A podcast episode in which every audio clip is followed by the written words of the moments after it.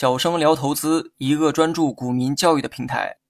今天呢，咱们来讲一下证券公司都做哪些业务。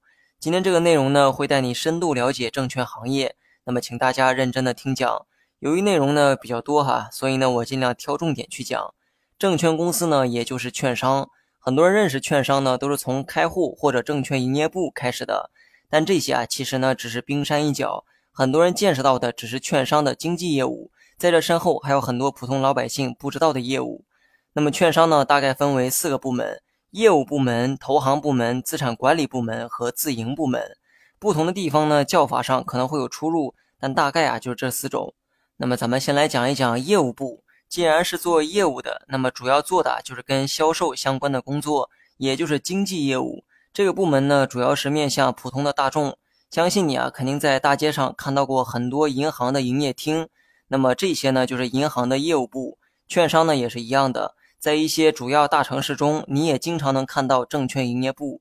他们呢跟银行的营业厅一样，主要是帮助民众解决各种琐事之外，就是卖点金融产品。那么每个人炒股呢，都需要先开一个证券账户，而这个开户的业务啊，就是业务部的范畴。业务部的人呢，可能还会向你推销一些理财产品，或者是推销这个投资顾问的服务，而这些呢，都是业务部的范畴。你去任何一家证券营业部都可以接触到这些，有时候这个业务员呢还会主动找你开户，向你推销基金等产品，就像银行呢天天推荐你办信用卡，保险员天天推荐你买保险是一样的。业务部门主要做的就是面向普通人的经纪业务。那么第二个部门呢就是投行部，这个部门啊就显得高大上很多，因为它的主要客户呢就是上市公司，准确的说是你上市公司。这个投行的业务啊，也是券商最赚钱的一项业务。他们的工作呢，就是帮助公司上市、发行新股，从中呢赚一点分成。公司上市啊，是一个非常复杂且繁琐的工作。券商呢，会帮助公司辅佐公司上市，比如说看看公司的股权结构、财务状况等等。如果说有不合适的地方，那咱就改，争取为成功上市做好准备。同时呢，公司还要向证监会提交大量的文件、资料等等。这些啊都会由券商来帮忙。另外呢，还有一个最重要的一点哈，公司上市要发行多少新股，每股要定价多少钱，那么这些呢也都是券商来制定。而这种帮助公司上市的业务就叫投行业务，目前呢也是券商最赚钱的业务。那么接下来呢就是第三个，也就是资产管理部门。这个部门的业务啊很好理解，你呢就可以把它想象成基金就可以，主要呢就是把客户的钱募集过来。然后拿着这些钱去做投资，帮助客户赚取收益，跟基金公司一样哈。券商赚的也都是管理费，算是旱涝保收的一个业务。因为投资的结果，无论是亏损还是盈利，反正花的都不是券商自己的钱。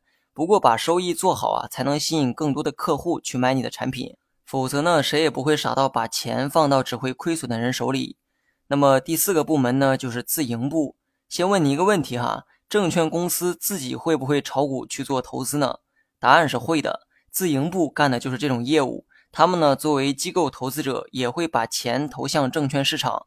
不过这里面啊，要跟资产管理业务呢要区分开。资产管理虽然也是拿钱去做投资，但拿的是客户的钱；而自营业务做投资，拿的是券商自己的钱。这个性质啊是完全不一样的。把客户的钱给弄赔了，券商呢还是会赚到管理费。